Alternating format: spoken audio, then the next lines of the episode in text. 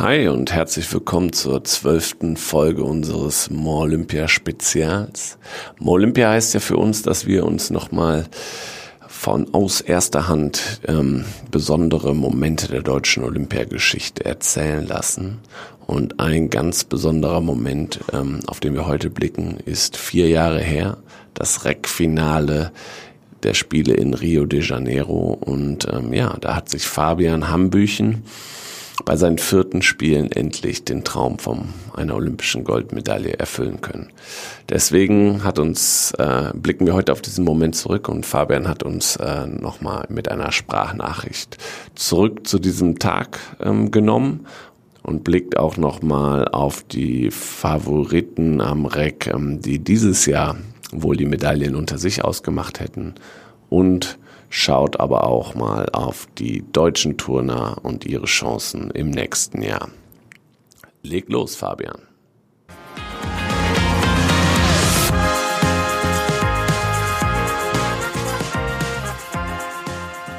Der Tag meines Olympiamoments, sprich der Tag des Rec-Finals 2016 in Rio de Janeiro, begann eigentlich ganz entspannt. Ich bin kein großer Langschläfer, war so zwischen sechs und halb sieben wach habe mir einen Kaffee geholt, habe mich auf den Balkon unseres Apartments gesetzt. Natürlich begann der Kopf an direkt zu rattern. Die Gedanken waren ausschließlich bei meiner Reckübung und bei dem, was wir im Mentaltraining die Tage zuvor vorbereitet hatten. Und ich weiß noch, dass wir am späten Vormittag dann zur Wettkampfhalle gefahren sind, hatten dort noch eine gewisse Zeit, uns vorzubereiten, aufzuwärmen, am Originalgerät auch zu trainieren. Aber dann kam noch mal eine Pause von zwei Stunden rein, wo wir in der Aufwärmhalle warteten und rumsaßen und gehofft haben, dass es bald losgeht. Und natürlich in solchen Situationen geht ja einiges durch den Kopf, von Erfolg bis hin zur Niederlage und was wäre wenn.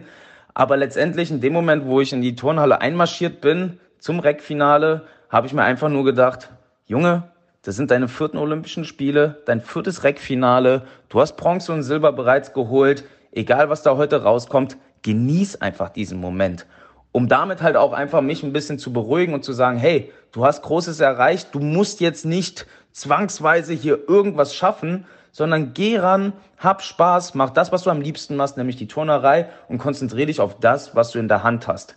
Das waren so die letzten Gedanken, bevor ich dann ans Reck gegangen bin. Und die Übung war super. Ich musste danach allerdings noch sieben Leute abwarten, was die schlimmste halbe Stunde meines Lebens war.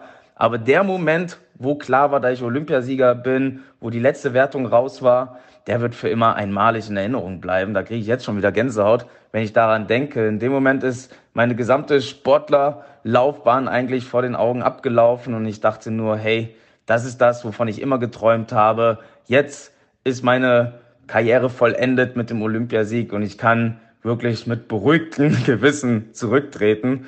Und dieser Moment ja, den werde ich nie vergessen und äh, für meine Erinnerung behalten. Die Favoriten für die Goldmedaille am Reck dieses Jahr in Tokio wären meiner Meinung nach wieder mein Kumpel aus Holland, Ebke Sonderland gewesen, Koe Uchimura aus Japan und Miyachi, auch noch aus Japan.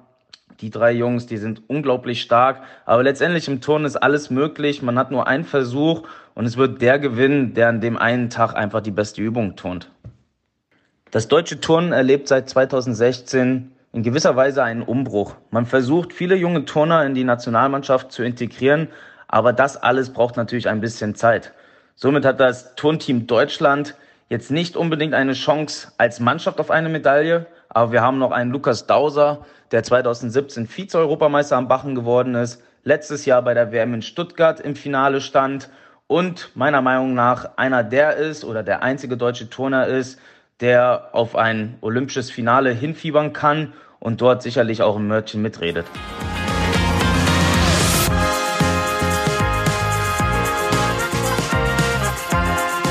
Ja, danke Fabian für diesen Einblick. Ähm, weitere Einblicke von Fabian ganz exklusiv gibt es äh, in seinem eigenen Podcast Gold und Blech. Ähm, von unserer Seite hier eine Empfehlung, da auch mal reinzuhören und auch diesen Podcast zu abonnieren.